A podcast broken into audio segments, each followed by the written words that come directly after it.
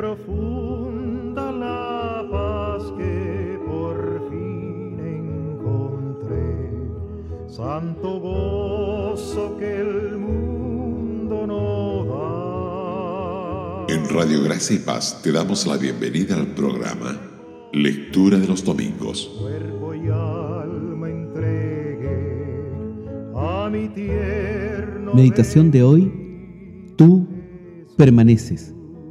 Lectura bíblica, Hebreos 1, versículos 10 al 12. Jesús, bendito Jesús. Tú, oh Señor, en el principio fundaste la tierra, y los cielos son obra de tus manos. Ellos perecerán, mas tú permaneces, y todos ellos se envejecerán como una vestidura, y como un vestido los envolverás, y serán mudados. Pero tú eres el mismo, y tus años no acabarán. Hebreos 13, versículos 5 y 6.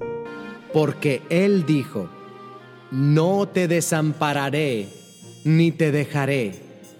De manera que podemos decir confiadamente, el Señor es mi ayudador, no temeré lo que me pueda hacer el hombre. Hebreos 13, versículo 8. Jesucristo es el mismo ayer y hoy y por los siglos. Estamos en un mundo en el cual vemos envejecer y desaparecer todo. Y encima de todo está la sombra de la muerte, que tarde o temprano afecta a la familia más feliz y pone fin a muchas alegrías temporales. Nos damos cuenta cuán verdadero es que el mundo pasa. Pero desviemos nuestras miradas de este horizonte y fijémoslas en los cielos. Allí, por la fe, podemos hacer como Esteban, que puesto los ojos en el cielo, vio la gloria de Dios y a Jesús que estaba a la diestra de Dios. Felizmente, nuestro corazón puede decir al Señor, tú permaneces. Nuestros seres queridos parten, pero Él permanece. Es una bendición para todos los creyentes y en toda circunstancia tener la seguridad que Él permanece. Pero esta certeza es particularmente preciosa cuando estamos en el dolor del duelo, cuando la muerte destruye una familia y vemos que las esperanzas terrenales desaparecen. Entonces, levantemos los ojos hacia el Señor y digámosle, mas tú permaneces. Y Él, mirando con compasión nuestros corazones quebrantados, nos responde, no te desampararé ni te dejaré. El primer creyente a quien se le dirigieron estas consoladoras y fortificantes palabras estaba en vísperas de un gran viaje. Se puede leer Génesis 28 para saber. Por la historia detallada que poseemos de su largo viaje, sabemos cuántos caminos difíciles implicaba, cuántos dolores y pruebas que traería, como también los momentos de gozo y las lecciones saludables que resultarían. Pero en su gracia, Dios no advirtió a Jacob, porque de él se trata, para informarlo de los detalles del camino que tendría que seguir. Le dice, he aquí, yo estoy contigo y te guardaré por donde quiera que fueres y volveré a traerte a esta tierra, porque no te dejaré hasta que haya hecho lo que te he dicho. Ese es el verso 15. Jacob sabía la meta gloriosa de este viaje, porque Dios le había dicho, volveré a traerte a esta tierra. Sabía que todas las familias de la tierra serían benditas en él y en su descendencia. Sabía que desde el principio de ese viaje hasta el último paso que lo volvería a traer al país prometido, no sería jamás abandonado. Es también así para el creyente hoy. Y hasta de una manera más profunda y un sentido más provechoso, podemos apropiarnos de estas palabras consoladoras. Sabemos cuál es el punto de partida de nuestro viaje. Nos hemos puesto de camino por la gracia de Dios que nos trajo la salvación y conocemos cuál es su meta. Lo que la gracia comenzó, se terminará en la gloria.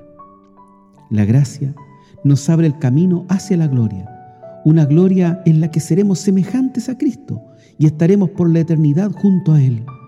Pero entre el punto de partida, la gracia, y el punto de llegada, la gloria. Se despliega todo nuestro camino de peregrinos a través de un mundo enemigo, caracterizado por el pecado y el sufrimiento. No sabemos lo que encontraremos en ese camino, pero sabemos una cosa. El Señor dijo, no te desampararé ni te dejaré. El Señor mismo, y no algún mensajero, nos dirige estas palabras de aliento. Él quiere estar cerca de los corazones tristes o ansiosos. Ningún otro puede acercarse a nosotros y decirnos con tanta dulzura, no te desampararé ni te dejaré. Sus manos vendan a los quebrantados de corazón. Sus manos que fueron traspasadas sobre la cruz por amor a nosotros. La fe que discierne lo que el Señor dijo puede elevarse sobre este mundo caracterizado por el pecado, el sufrimiento y la muerte, diciendo confiadamente, El Señor es mi ayudador, no temeré. Aquel que nos hace oír esta palabra de consuelo, que prometió estar con nosotros a cada paso de nuestro viaje, ya lo recorrió antes que nosotros. Alcanzó su meta gloriosa, el cielo mismo para presentarse ahora por nosotros ante Dios. En cierto modo, dijo a los suyos que estaban afligidos, he seguido ese camino antes que ustedes, como un extranjero en el mundo, como un viajero, como un varón de dolores, experimentado en quebranto. Conozco cada curva de la carretera, conozco los lugares montañosos y las llanuras. Hay montañas que escalar, valles sombríos que pasar, ríos que atravesar, pero lo conozco todo. Subí las montañas, seguí los valles y pasé por las aguas. También atravesé el último valle, el de la sombra de muerte, y alcancé la morada de la gloria. Ahora estoy sentado a la diestra de Dios y desde mi trono de gloria les sostendré, les ayudaré e intercederé por ustedes tanto como dure su viaje. Al final, vendré a buscarlos y les tomaré junto a mí, para que donde yo estoy, vosotros también estéis. Porque no te dejaré hasta que haya hecho lo que te he dicho. Génesis 28:15. Sin embargo, para los corazones enlutados, hay aún otra consolación en el Señor. No solamente podemos decirle, tú permaneces, sino podemos agregar también, pero tú eres el mismo.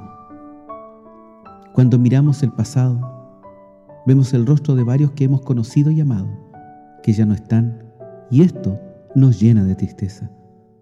Pero nuestras almas se elevan más allá de la tristeza cuando levantamos los ojos y vemos a aquel que no nos dejará nunca y que no cambiará jamás. La expresión del primer capítulo pero tú eres el mismo, encuentra una confirmación y un complemento en el último capítulo. Allí leemos acerca del Señor Jesucristo en el capítulo 13, verso 8. Jesucristo es el mismo, ayer y hoy y por los siglos. No solamente Jesús es el mismo, sino que hoy en el cielo es el mismo que ayer sobre la tierra. Sin embargo, sus circunstancias cambiaron completamente. Ayer era el pobre, aquel que no poseía nada, el hombre sin patria, el que no tenía dónde recostar la cabeza. Hoy tiene la majestad y la realeza en la gloria celestial. Se quitó para siempre los vestidos de su humillación y se revistió del vestido glorioso que conviene a su lugar en la gloria. Pero si sus circunstancias cambiaron, su corazón no cambió. Múltiples coronas le son debidas y nos gozamos verle coronado como Señor de todo. Pero ninguna de las coronas que adornarán su cabeza cambiará jamás su corazón. aquel que podía llorar con Marta y María, no cambió en absoluto. El corazón que estaba lleno de simpatía por la viuda de Naín está siempre lleno de compasión por los creyentes en el duelo. El tierno amor que consolaba el corazón quebrantado de Jairo dice, todavía hoy, al creyente en la pena, no temas, cree solamente.